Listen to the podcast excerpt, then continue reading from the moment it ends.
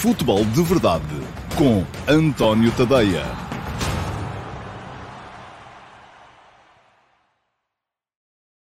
Olá, muito bom dia a todos. Sejam bem-vindos à edição do dia 12 de fevereiro de 2021 do Futebol de Verdade.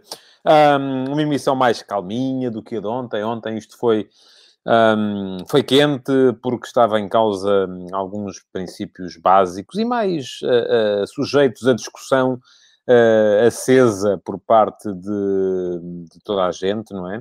Uh, Falou-se aqui mais até de um problema social do que de um problema futebolístico, um problema social que afeta uh, também o futebol em Portugal. Um, e que a coisa parece que está uh, a agravar, não é? Portanto, uh, já... Eu até creio que terá sido antes da emissão de ontem, eu ainda terei falado aqui um bocadinho disso ontem, mas só depois é que tomei a verdadeira consciência da dimensão que as coisas estavam a tomar, com os números de telefone a circularem uh, de, de, árbitros, a circularem em grupos de, de WhatsApp, com uh, uh, grafites ofensivos em tudo o que são instituições, e não, não só ofensivos, mas ameaçadores também, e isso, de facto, é importante que as pessoas percebam que isso tem que acabar. Isso, a isso é que é preciso dizer basta. também, também é preciso dizer basta aos erros, como é evidente, um, mas uh, uh, há coisas que têm a ver com a dignidade da pessoa humana que não devem ser, de forma alguma, um, postas em causa por causa de um jogo de futebol. Eu ainda, ainda uh, hoje de manhã estava a ouvir, um, a propósito de, de jogos no estrangeiro, alguém a dizer que, caramba, são só, é só um jogo, não é? É só um jogo. Muitas vezes é só um jogo e não, não, não vale a pena estarmos aqui todos a pôr em causa princípios fundamentais da nossa existência por causa dele. Bom, o Futebol de Verdade vai para o ar todos os dias, de segunda a sexta-feira, sempre ao meio-dia e meia, no meu Facebook, no meu uh, Twitter, no meu YouTube, no meu Dailymotion, no meu site, montanhotadeia.com. Depois ficam versões em alguns casos versões integrais, noutros casos versões reduzidas e condensadas da emissão do dia, eh, que também vai integralmente para o podcast. Desde já vos, eh, vos, eh, vos convido a subscreverem o podcast, em qualquer que seja o vosso fornecedor de podcasts, aquele que usam, está lá de certeza absoluta o Futebol de Verdade, é só procurarem, pesquisarem e assinarem. Um, aquilo que uh, vos posso dizer também é que no Instagram não há futebol de verdade, há apenas a tal versão resumida e condensada, mas há outras formas de vocês interagirem. E há todos os dias uma story com uma sondagem uh, relativa a um tema do dia. O tema de hoje tem a ver com aquilo que eu considerei o fracasso uh, do um, Palmeiras no Campeonato do Mundo de Clubes. E deixem-me só responder ao, ao Simão Roginal. Sim, esta semana teremos Q&A não tivemos na semana passada só porque havia jogos na sexta noite e eu gravo o Q&A na sexta tarde e, portanto, ia chegar lá já desatualizado. Bom, mas estava a dizer, uh, hoje uh, é só seguirem-me no Instagram, antonio.tadeia, e irem às minhas stories todos os dias, de segunda a sexta-feira, há lá uma story com uma sondagem para poderem votar um, relativo ao tema do dia. O tema de hoje tem a ver com aquilo que eu considerei ser o fracasso do Palmeiras, do Abel Ferreira, no Mundial de Clubes. Um, podem ir lá uh, votar, dar a vossa opinião.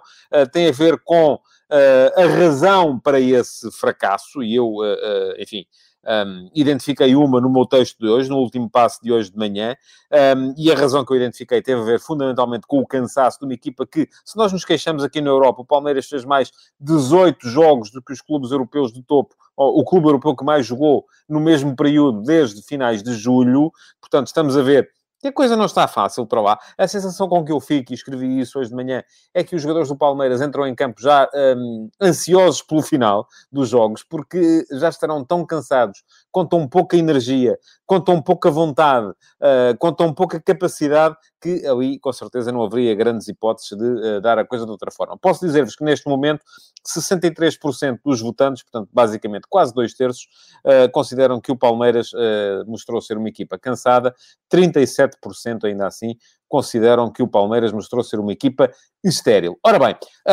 eu publiquei o último passo hoje de manhã, sai sempre, todos os dias, às 8 da manhã, e muitos dos comentários ah, que apareceram à publicação do texto nas minhas redes sociais têm a ver com uma noção que eu continuo a achar que é errada e que acho que em Portugal as pessoas uh, são sempre muito preocupadas em definir culpados e em definir uh, eh, um, razões profundas e únicas uh, para que as coisas corram mal. Porquê? Porque eu escrevi o, o título é, e muita gente também só os títulos, porque, enfim, não, não tem capacidade para chegar um bocadinho mais longe, um, e o título era O Fracasso do Palmeiras. E houve logo muita gente a dizer, fracasso? Mas o que? Mas qual é o fracasso?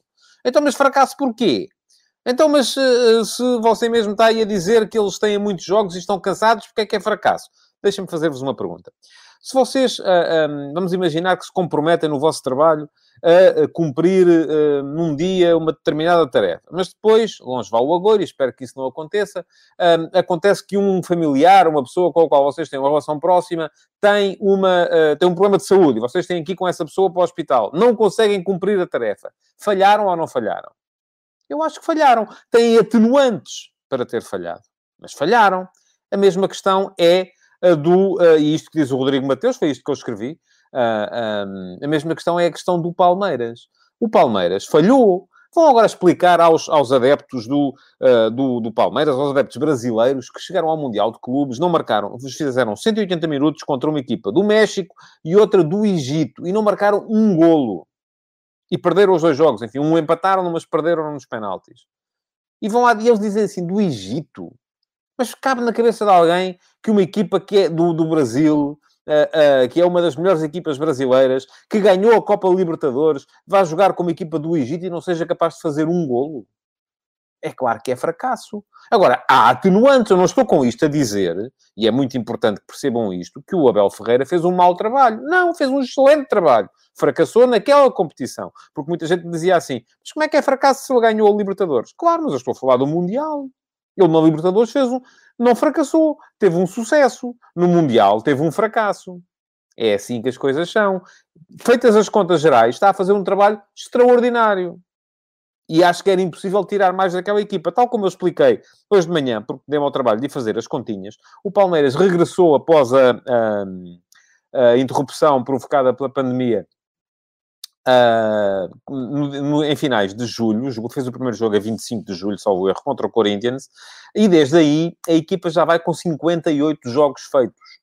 58, atenção, estamos aqui a falar de um valor que é uh, absurdo. Se olharmos para os jogos, eu estou aqui à procura do papel onde escrevi isso, um, escrevi no texto, e isto está no último passo de hoje, mas se olharmos para os jogos que fizeram as equipas portuguesas no mesmo período, uh, desde finais de julho até agora, o Benfica fez 35, o Flóculo Porto fez 34, o Sporting Clube Braga fez 33 e o Sporting fez 27. Ora, 27 é menos de metade dos jogos que fez o Palmeiras desde julho até agora. Um, a equipa que jogou entre as equipas da elite europeia que mais jogos fez neste mesmo período foi o Manchester United, que fez 40. Mesmo assim, são menos 18 jogos em 6 meses e meio. São menos 3 jogos por mês. E o Man United é uma equipa que joga muitas vezes. É, é, está. Das equipas de topo da Europa foi aquela que mais jogou. Agora, como é que nós queremos que, no meio deste, deste, deste contexto, os jogadores do Palmeiras entrem em campo com vontade de ir no um contra um, com energia e criatividade? Claro que não, os homens estão mortos não dá para mais.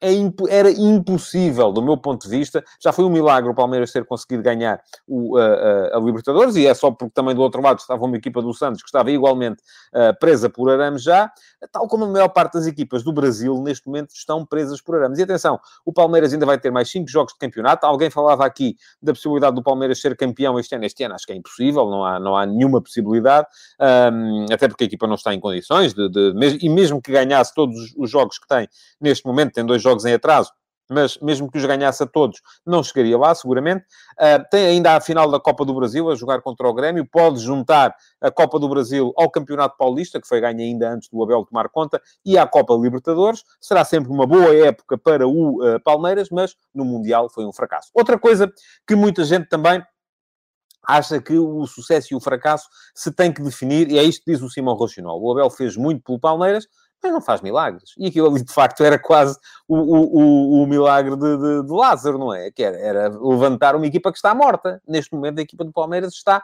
morta. Enfim, pode até conseguir ganhar a final da Copa do Brasil, porque o, o, Everton... Uh, o Everton, estava a ler aqui o comentário do Bruno Almeida, que é sobre o Everton, e fugiu uma boca para aí. Uh, porque a equipa do Grêmio também não estará, com certeza, muito melhor, mas... Uh, é pedir demais depois pedir que a equipa do Palmeiras seja capaz de uh, que uh, chegue ao, ao, a um campeonato do mundo contra equipas que estão mais frescas e seja capaz de, uh, de, se, de se comportar de uma forma mais, mais competitiva. Mas ia dizer, outra coisa que muita gente também gosta depois é de fazer a coisa por comparação. E então, um, isto aqui é assim, ou, ou, ou, somos do time Abel ou somos do time Jesus. Eu, olha, eu não sou nem de um nem do outro. Lamento. Gosto dos dois.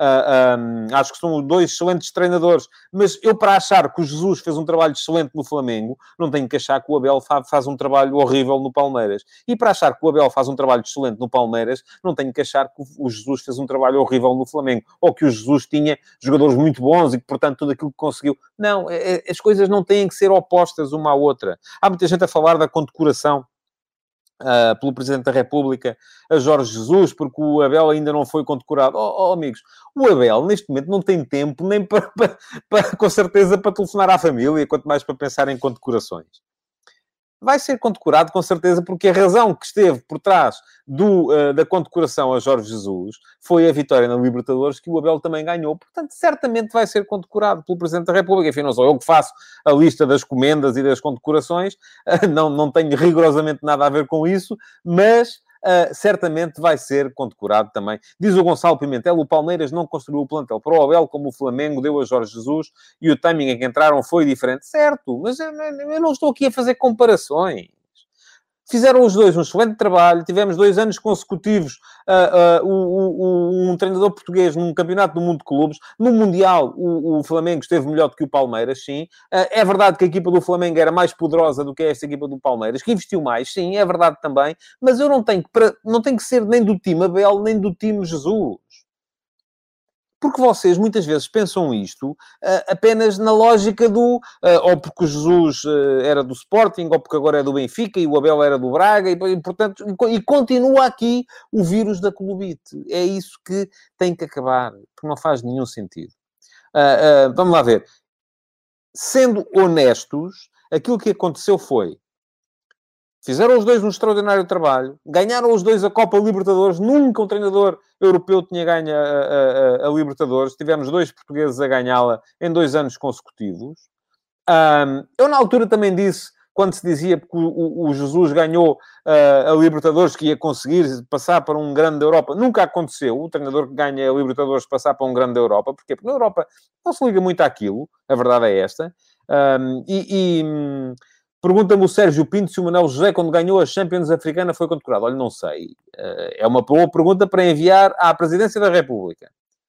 Um, se não foi, se calhar devia ter sido, eh, pela mesma ordem de razões.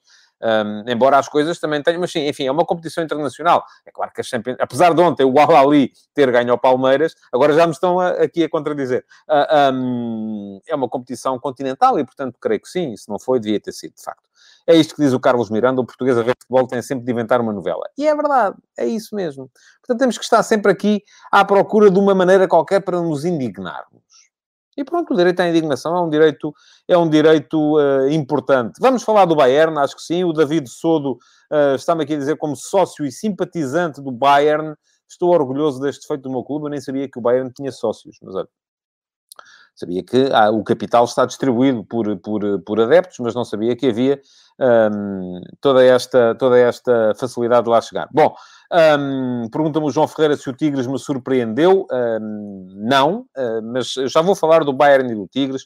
Vamos lá então falar dessas duas equipas que estiveram na final. Pergunta-me o Luís Camilo Martins se, na minha opinião, o Palmeiras, com o mesmo número de jogos que o Bayern, tinha condições para discutir o Mundial ou se a diferença é avassaladora entre as duas equipas. Acho que a diferença é avassaladora entre as duas equipas, sim. Claro, discutir pode sempre discutir. O Tigres ontem discutiu o Mundial. Eu acho que o Palmeiras é melhor equipa do que o Tigres. Uh, coisa por coisa, acho que é melhor equipa do que o Tigres. Não está é num momento tão, tão feliz uh, atualmente. Uh, mas discutir poderia sempre discutir. Agora, a verdade é que são oito anos consecutivos com europeus a ganharem o Mundial de Clubes.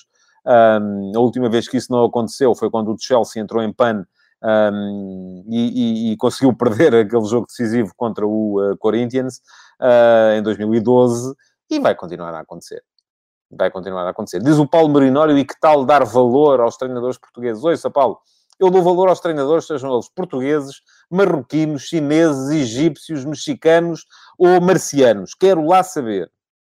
Esse não é a minha, essa não é a minha motivação.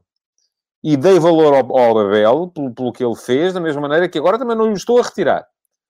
E da mesma maneira que também não retirei uh, ao Jesus quando o Jesus começou a perder jogos no Benfica, ou não, ouça, não tem a ver com isso. Uh, temos que separar aqui duas coisas. Uma coisa é o valor que a pessoa tem, outra coisa são os resultados que a pessoa obtém.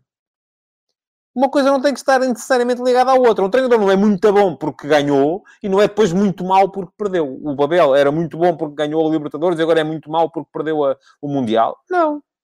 É um bom treinador. É, sim, senhores fez boas coisas e neste momento tem uma equipa que está morta e não conseguiu também, se calhar, ele gerir a equipa de maneira a chegar a, este, a esta altura da, da, da, da época neste estado. Ora, diz-me a Carla Sofia, retificação são três os treinadores europeus campeões da Libertadores, sabe, Carlos estava a dizer isto e estava a pensar que me estava aqui a falhar alguma coisa. Mas uh, aceito a sua retificação e desde já me penitencio uh, por aquilo que é, de facto, o erro que, que, que cometi. Bom, vamos lá falar então. Jogo da final. Eu comentei os jogos todos do, do Mundial de Clubes na, na RTP, uh, as meias finais e a final passaram na RTP 1. Um, os outros jogos passaram apenas na RTP Play, mas comentei todos os jogos e, portanto, estou em condições de falar aqui sobre todos eles uh, uh, e sobre as equipas e aquilo que as equipas uh, representam. Ora, o Bayern um, teve alguma dificuldade para ganhar ontem ao, ao Tigres, um, mas também foi um Bayern a jogar em em passeio, não é? Aquilo não foi sequer uma equipa, o Bayern não meteu, meteu o Bayern nos 180 minutos que fez neste Mundial, meteu seu, a sua velocidade para ir nos primeiros 20 minutos do jogo contra o Al-Ali. Fez um golo, podia ter feito mais dois ou três uh, na meia-final. Um, e, e, e, a partir daí, uh, diz, uh, vou só interromper para responder ao Paulo Marinório, que me diz eu defendo sempre os nossos treinadores, até porque também sou treinador. Olha, eu não defendo sempre os nossos jornalistas por ser jornalista. Há alturas em que fazem coisas boas, há alturas em que fazem coisas más. E eu acho que essa deve ser. Uh, não venho necessariamente para aqui esborrachar na cara das pessoas as coisas más que fazem, porque eu também faço coisas más de vez em quando,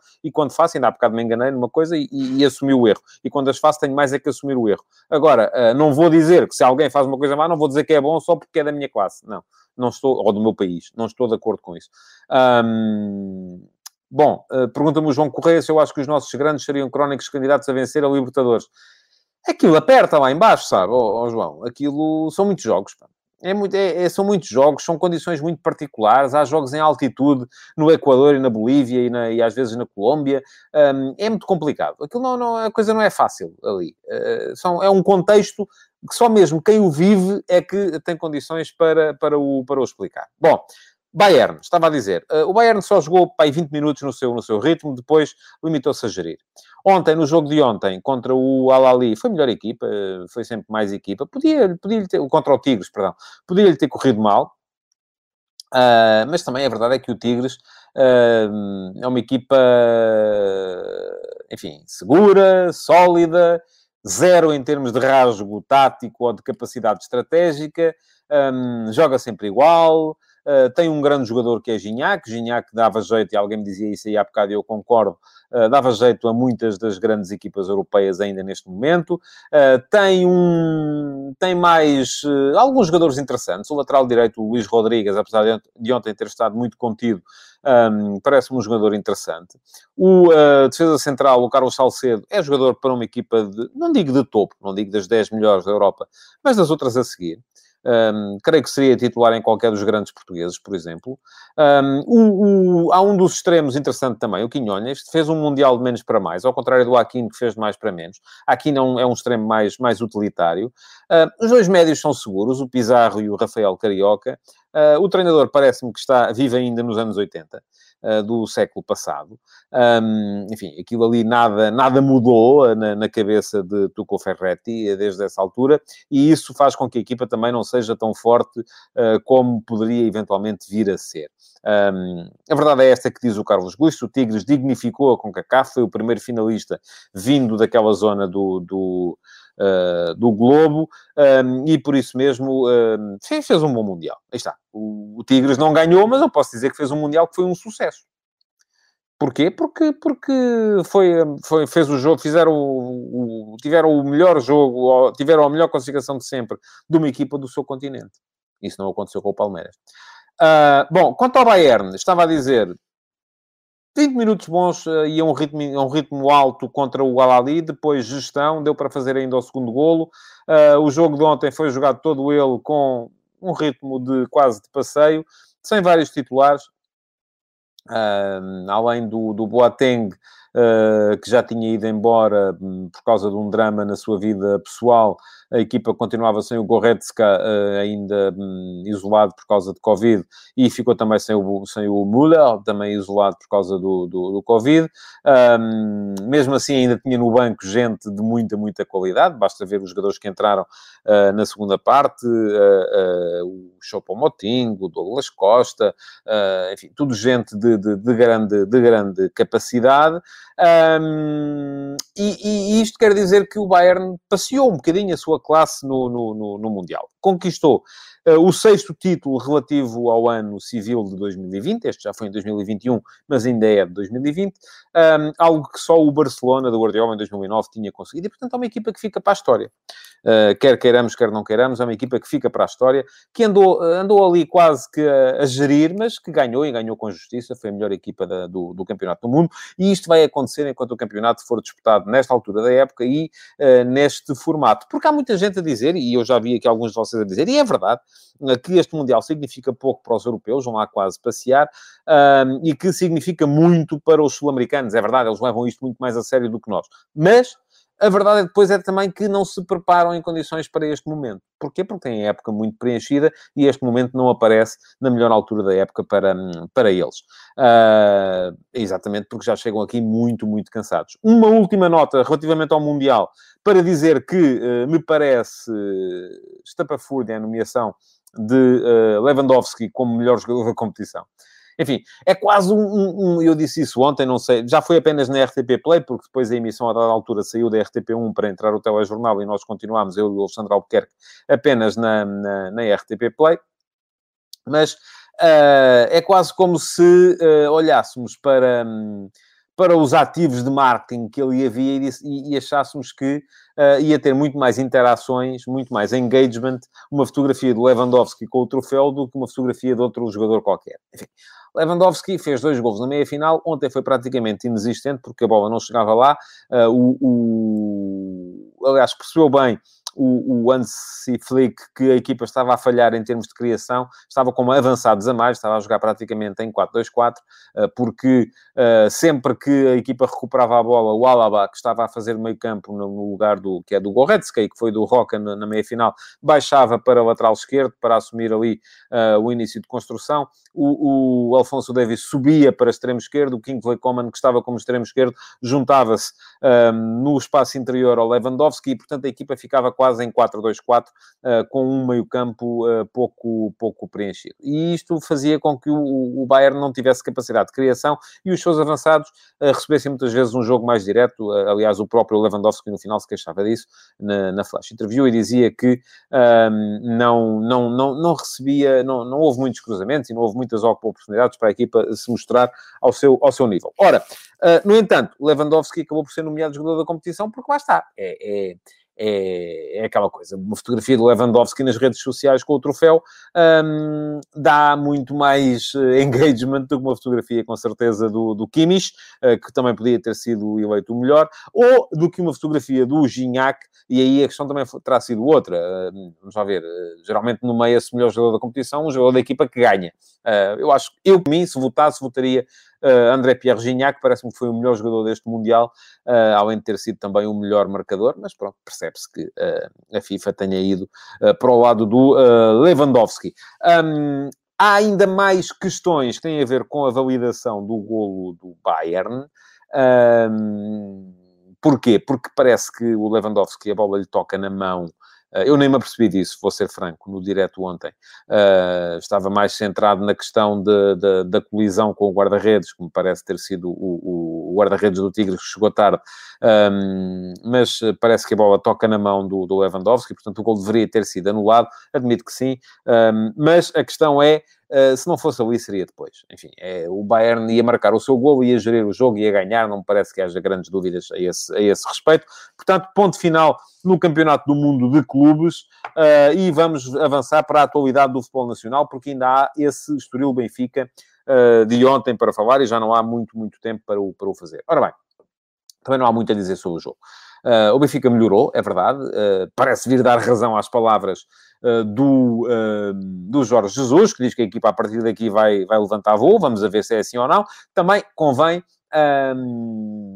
olhar para o jogo e para aquilo que ele é.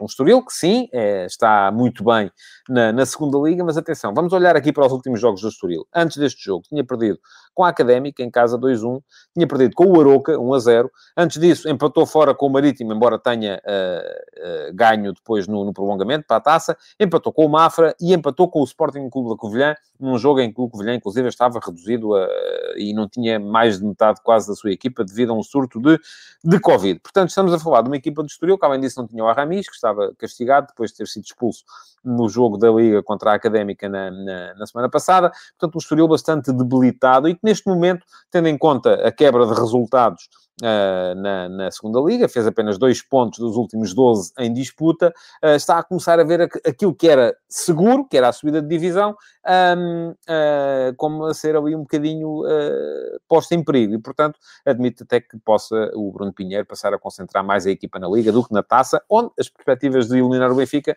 à partida, também não seriam assim tão grandes quanto isso. No entanto, uma equipa só pode jogar o jogo que tem, uh, e o Benfica, o jogo que teve foi este, contra aquele Estoril, jogou bem, esteve bem, foi uma exibição agradável do ponto de vista ofensivo, não necessariamente do ponto de vista defensivo. Parece-me que defensivamente o Benfica continua uh, a dar muito espaço aos, aos adversários, e isso aconteceu ontem, voltou a, colocar, voltou a estar numa situação de desvantagem, e isso, do meu ponto de vista, deve preocupar o Jorge Jesus, porque nem toda a gente vai ter depois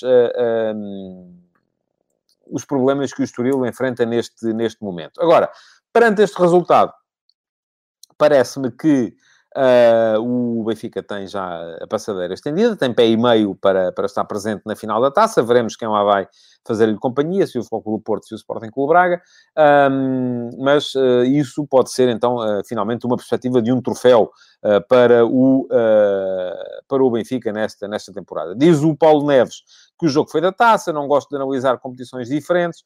Sim, mas é um troféu. Uh, e se o Benfica conseguir ganhar, será um troféu na mesma. Portanto, isso é positivo. No entanto, acho que um, o momento alto de ontem foram as declarações de Jorge Jesus no final do jogo, acerca das fitas que andam por aí no futebol português. E eu acho que uh, subscrevo assim a, a, a 100%, a 1000% aquilo que uh, Jorge Jesus disse uh, acerca do, do, do, dessa, dessa questão. Um, aliás, já o tenho dito aqui várias, várias vezes. Um, gostei de ver. Quem não viu, uh, sugiro que vejam. Isso é fácil de encontrar. Basta ir ao Google e pesquisar por, por Jorge Jesus e Fair Play, ou Jorge Jesus e, e, e, fitas, ou seja o que for. Uh, no fundo, aquilo que o treinador do Benfica diz é que os jogadores em Portugal são demasiado viciados na, na, na, na, tentativa de enganar os árbitros e que muitas vezes, conforme ele disse, levam com um dedo e parece que levaram com um pau. Uh, e de facto isto é verdade. E isto é verdade em todos os aspectos. É, é porque tentam ganhar as faltas, é porque tentam ganhar cartões para os adversários, e isto de facto tem que acabar. E era importante que todos os treinadores e todos os jogadores. Gostava de ouvir o sindicato dos jogadores sobre isto. Gostava de ouvir o Joaquim Evangelista sobre isto, uh, porque a classe dos jogadores também tem que pensar assim. Muitas vezes eles estão a prejudicar-se uns aos outros. Uh, e aquilo que uh, pode parecer um ataque aos jogadores, ah, agora estão aqui a dizer que nós somos uns fiteiros, não somos nada. Uh, também é uma forma de defender aqueles que muitas vezes também depois são punidos com um, castigos que de facto se calhar não mereciam e que têm muito a ver com o, o, comportamento dos jogadores que se queixam de ter sido punidos e castigados. Bom, ainda em relação a ontem, haveria que falar da, dos protestos do Futebol Clube do Porto, que já conta aos pontos que, que lhes estão a ser alegadamente subtraídos. Nunca fui a favor disso, nem quando era ao contrário, quando era o Porto que ia à frente e eram os outros que se queixavam dos pontos que lhes estavam a ser subtraídos, até porque esses exercícios quase sempre, quase sempre, não, sempre, têm em conta uh, os jogos em que as equipas são prejudicadas e não aqueles em que são beneficiados, uh, que também existem, e uh, tem aquela arte extraordinária de transformar grandes penalidades em golos, expulsões em, uh, de, injustas um, em vitórias ou em derrotas consoante o lado da expulsão, ausência de expulsões em vitórias ou em derrotas consoante o lado da, da expulsão. Um, e, e, e, além disso também tendem a considerar que um gol irregular aos 3 minutos ou aos 4 enfim, muda todo um jogo. Uma equipa que se coloca em vantagem com um gol irregular uh, aos 10 minutos e depois ganha por 1 a 0, vamos chegar à, à, à, à conclusão uh, de que, uh, diz o Rafael Ramondes, o Porto em 4 pontos possíveis perdeu 6, essa é boa? Não, eu não disse isso, não, não, não disse nada disso. Uh, mas pronto, estava a dizer que vamos chegar à conclusão que uma equipa que se coloca em vantagem com um gol irregular aos 10 minutos e depois ganha por 1 a 0, que lhe deviam ser subtraídos esses, esses dois pontos. Ou, ou, o jogo devia ser considerado um 0 a 0. Mas se o gol não tivesse sido validado, provavelmente a equipa uh, tinha 80 minutos para ir à procura de um gol que desta forma já não foi. Limitou-se a gerir. Portanto, isto não faz sentido nenhum. Todo esse conceito da Liga da Verdade, uh, sempre o disse, não estou a dizer só agora, que é o Porto a queixar-se, eu ando a dizer isto há anos. Eh, todo este conceito da Liga da Verdade é uma parvoíce completa e, portanto, um, não, não vamos por aí, porque isso não, não nos leva rigorosamente a lado nenhum. Bom, Uh, diz o António Jorge Campelos, e porque é verdade, eu vou ler o comentário, que o melhor exemplo do mau comportamento dos jogadores teve o seu culminar na expulsão do Ravi Garcia, com um comportamento lamentável do jogador do Tondela. É verdade e eu muitas vezes queixam-se vocês também, que eu não falo aqui suficientemente das vezes em que os pequenos são, ou que os clubes que não são os grandes, se queixam, e o Boa Vista tem toda a razão neste, neste aspecto. Tal como o Porto tem razão na expulsão do Corona, que não pôde jogar o segundo, a segunda meia-final da, da, da, da, da taça, ou na expulsão agora do Luís Dias, que não vai poder jogar no, no, no Bessa contra o Boa Vista, ou no, no Dragão, perdão, contra o Boa Vista.